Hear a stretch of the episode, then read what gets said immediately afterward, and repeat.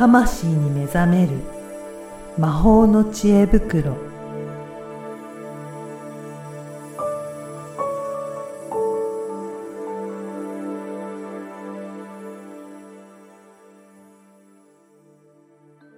こんにちは、小ラボの岡田です。こんにちは。リアルスピリチュアリスト橋本由美です。ユミさん、今回もよろしくお願いしよろます。しくお願いします。今回も前回に引き続いて、えー、塩村明子さんにゲストにお越しいただいてます。よろしくお願いします。こんにちは、塩村明子です。どうぞよろしくお願いします。はい。あの、前回もね、いろいろお話を伺って、今度はちょっと明子さんから、ユミさんに何か聞いてみたいことがあれば、ぜひ、はいあの、聞いていただければなと思うんですけど。はい。はい。すいません。ちょっとおお聞きしてみたいなと思うことがありまして、は。はいい。あのーまあ、子供を産んだ時の話なんですけれども、あのー私自身ね、えっと、まあ、子供を産むのが怖いうんという、長年、そういう思いがありまして、で、えっと、出産自体ちょっとまあ難産に近かったのかなっていう経験があるんですね。で、それと子供の関係をね、ちょっと聞いてみたいなと思っているんですが、あの、私がその出産するときって、うん。まあ、陣痛が来て、うん、で、下から普通分娩で産む予定ではいたんですね。うん、で、それが、あの、まあ、陣痛が来たなと思って、それ、よろ準備しようって思うと、陣痛が強くなってたのがなんかシューって弱まって、うん。っていうのがなんか波が2回3回ぐらいあうんったんですね。で、その日は、すごいポカポカ陽気だったので、私もなんかお日様でちょっとこう昼寝をしたくなっちゃうぐらいに、ちょっとお休みをくれるというか、そんな時間が空いたりとかして、で、まあ結局、赤ちゃんがなかなか降りてこないうん。という感じになって、さすがにちょっと、まあ年齢もあったし、うん。あと時間もかなりかかっていたので、うん。あの先生が、あの、陣痛促進剤か、うん。あ陣痛促進剤か、うん。か、うん。えっと、帝王切開か、もうちょっとそろそろ選びましょうかっていうお話になったんですよ。で、もう私も結構ヘロヘロだったので、あもうどうしようと思ったんですけど、思考があまり浮か、働かず、うん。で、横で私が苦しんでた様子を見てた旦那さんが、うん。もう切ってくれって言って、もう苦しむ様子は見たくないから切ってくれって言って、まあそのまま、あの、手術室の方に運ばれてって、うん。コラッコが生まれた、あ、ごめんなさい、息子はコラッコと呼んでいるんですが、はい。コラッコが生まれたんですね。これ、こくん。うん。後で、なんとなく思ったのが、その、この子は、うん。私が子供を産むのが怖いとか、うん。あの、しかも、普通分娩が怖かったんですよ、私。うん。なんかどうなっちゃうのかが、うん。まあ、やっぱり想像ができない、うん。ですよね。みたいなのもあったのか、もう怖かったのうで、ん。この子供がわざわざ私が怖い、母ちゃん怖いんだねって言って、う帝王切開の方を選んでくれてたりして、みたいな風に ちょっと思ったことがあるんですけど、なんかユミさんのあの見解聞いてお聞きしてみたいなと思って、ちょっとこんな質問なんですけど、よろしいでしょうか？はい。あの、まあ、いろんなね、あの、ご相談でよくお子さんのやっぱりリーディングって受けることがありまして、はい。結論を簡単にお伝えすると、はいやっぱり生まれるタイミングはお子さんが決めていらっしゃいます。う。うんん。まあ、これはもうなんか理屈じゃなくそういう流れに、もうなんかな、なるというか、本当に子供の時って、うん、自我がこう確立されてはないので、はい。もう自然と一一体化というか、ん自然の流れに、もう委ねつつでもちゃんと意志があるから出てくるんですけど、はい。やっぱりそのタイミングっていうのは、うん。まあ、こお子さん由来でうん。あって、出たい時に緊張しすぎてうん。出れないってなったら、うん。出られるように世界が働くように動く。だから、ある意味、その、こなんていうのかな。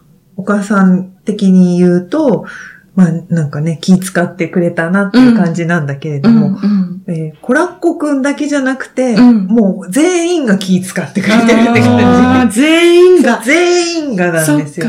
彼の意思をそうそうそう通すためにとそう、全員が子供を産むって、ね、一人じゃやっぱりできないじゃないですか。うん。で、やっぱりその空間、環境を手伝ってくれる人たち、旦那さんも含め、うん。やっぱすべての要素が絡んでいるので、はい。うん、まあ、こお子さんの意思と言いつつも、はいやっぱり全員、全員が、全員で産んでるっていうところが、あるんですよね素敵。うん。うんうんだからなんかそこがすごく神秘的というか、あの、ちょっと理屈じゃないところうん。にうんなってくるんですけど、なるほど。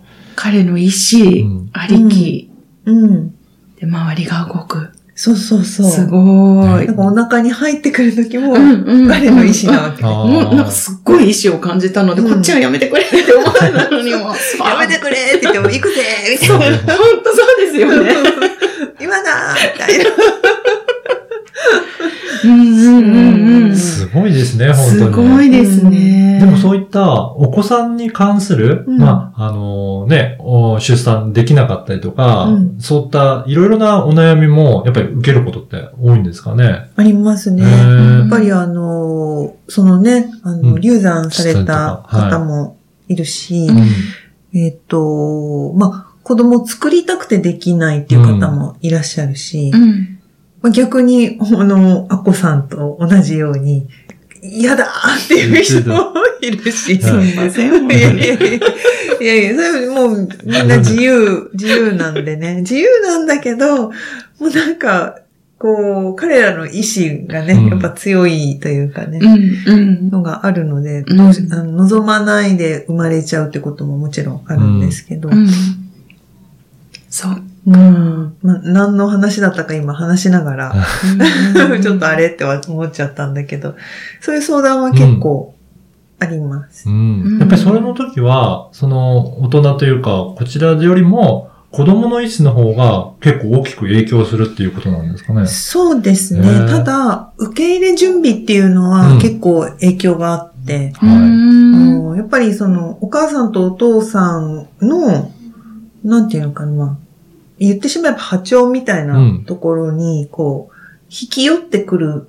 い。まあなんか、ちょっと例え悪いですけど、うん。虫が光に寄ってくるのと似ていて、で、それがこう、ね、虫でも動物でも、自分のほら、好みの食べ物とか、なんか草とかっていうのをちゃんと見つけるじゃないですか。はい。うん。でも全然自分のね、に合わないものはうん、美味しいものがあっても見向きもしないっていうのと同じで、うん。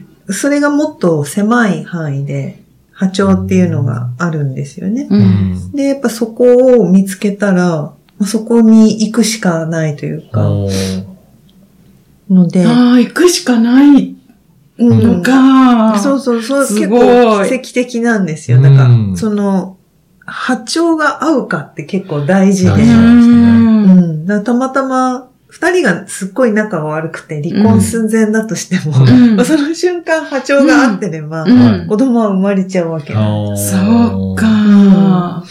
でもこれはね、あの、どうしようもできないところで、うん。ただ、あの、待ってる人たちがいっぱいいるので、うん生まれたい、こう、ボディはすの数が少なくて、うん。魂の数の方が多いので、だから生まれたいけど、生まれられないっていうか、うんだからよく生まれたことが奇跡だってね、うんおっしゃる方が多いですけど、うん。本当にすごい確率なんですよ。ううん。うん、タイミングもあるしう、ん。うん。でまあ、逆に流産っていう時も、うんまあこれケースバイケースなんですけど、うん。あの、魂が宿ってないケースもあるんです。宿ってないケースと、宿ったケースとあって。宿ってないケースは物理的に、なんだろう、こう、うーん、可能性として、えっ、と、ボディの方というか、うん。準備ができて、で、なんかこう、それに近い人たちもいるんだけど、うん。なんかうまくコミットできなくて、はい。こう、流れてしまうっていうのが、うん。まあ、魂が、こう、ちゃんとジョイントできなかった時。で、えっ、と、魂は一回入ってたんだけど、うんなんか、あ、こ、このタイミングじゃないって言って、いなくなってまた来るってことがあって、なんか前、なんかの記事で読んだんですけど、あの、まさこさんはい。が一回流産されてっていう時に、えっと、お子さん名前忘れちゃった。愛子さん愛子さんか。愛子さんが、なんか、一回、えーっと、忘れ物があって、うん。戻っ、戻って行ったんだって。で、また帰ってきた。へー。いうのを、なんかね、ちっちゃい時に、こう、おっしゃったっていうエピソードが、なんかの記事でうん。載ってて、ままさにそういうことってあるんですよ。へだーから一回宿ったんだけど、あのーあこう、このタイミングじゃないんだなっていう。まあ、それがね、忘れ物って表現だったりとか、あの、いろんな表現がおお子さんがするんですけど、うんあの、そういう時にまた同じお母さんに宿る時もあれば、うんその家系の中でうん。別のうん。ところで生まれたりっていうこともあって。ななるほど。その夫婦の間での波長のことをちょっと聞いてみたいなと思ったんですけど、はいその、あの、合わせようと思って合わせられるものなんですか？それは。い、や、それは。そういうことではないんですそうではね。ないんですね。だから、例えば、その妊活をしているご夫婦の場合、うんうんその、なんか、ね、あの、妊活頑張ろうみたいな、そういう気持ちを合わせるとかとは別のところの話そうそう、ことですか？別のところの。へーでも、その気持ちを合わせるも大事なんです。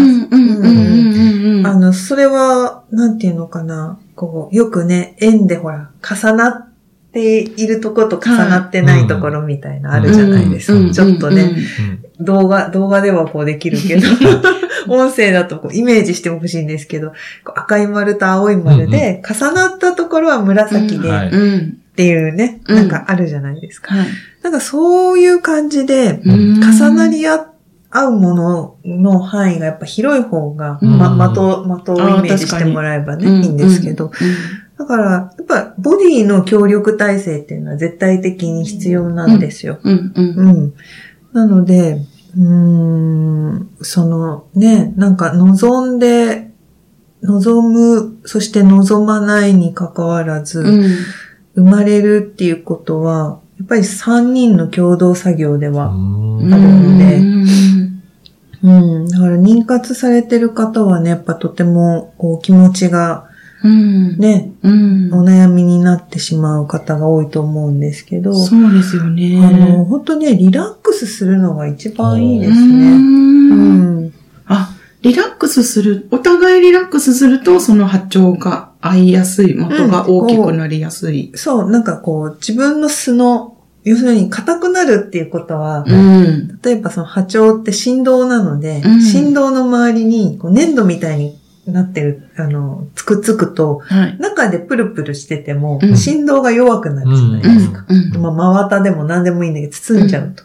だから体をギュッて固めるってことは、うん。結局その自分の振動を外に発するのが、ちっちゃくなるってこと隠しちゃうってことなんですうん。よね。これだとやっぱり、こう、共鳴しにくい。うん。もうリラックスして、いつでもどうぞ、みたいな。ああの、アッコさんがね、前回言ってくれた、もう、もう、いいわ、っていう。そういう状態ですねその境地に そうそう、まあ、ね、なんかやっぱりどうしてもっていう方もね、いらっしゃるから、うんうん、この話がねう、ん。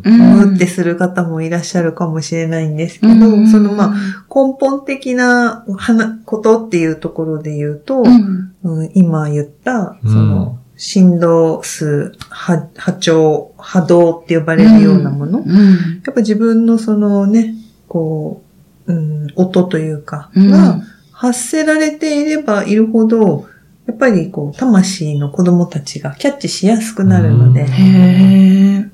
発する音。うん。だからね、精子と卵子、ん？精子と卵子か、が、こう、ジョイントした時に、こう、発する波紋みたいなのも音なわけ。おうんー言って分かりやすく言えばね。はい。うん。で、それをこうキャッチするわけですよ。うん。